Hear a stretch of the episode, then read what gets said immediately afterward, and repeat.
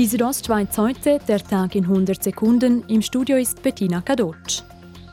Zum Abschluss der Weltcuprennen in Adelboden hat Marco Schwarz den Slalom für sich entschieden. Der Österreicher setzte sich vor Linus Strasser aus Deutschland und dem Briten Dave Riding durch.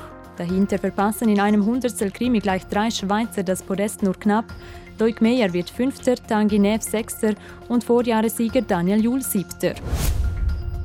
Die Frauen sind heute in St. Anton nach der Abfahrt von gestern einen Super-G gefahren. Die Schweizerin Lara Gut-Berami holt sich trotz Fehler den Sieg. Sie setzte sich vor Marta Basino aus Italien und ihrer Teamkollegin Corinne Sutter durch. Michel Gysin und Wendy Holdener runden mit den Plätzen 8 und 9 das gute Schweizer Teamergebnis ab. Die Lauberhornrennen können nächstes Wochenende definitiv stattfinden. Nach den Gesundheitsbehörden des Kantons stimmte auch der Weltverband FIS der Austragung der Rennen zu.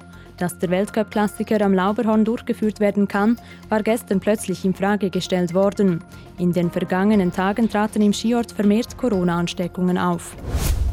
GastroSwiss zeichnet ein düsteres Bild. Sollte der Wunsch, die Gastrobetriebe jetzt nicht rasch finanziell unterstützen, drohe fast der Hälfte der Betriebe das aus.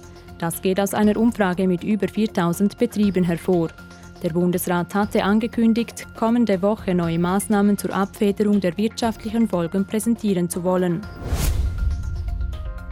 Diese Ostschweiz heute, der Tag in 100 Sekunden, auch als Podcast erhältlich.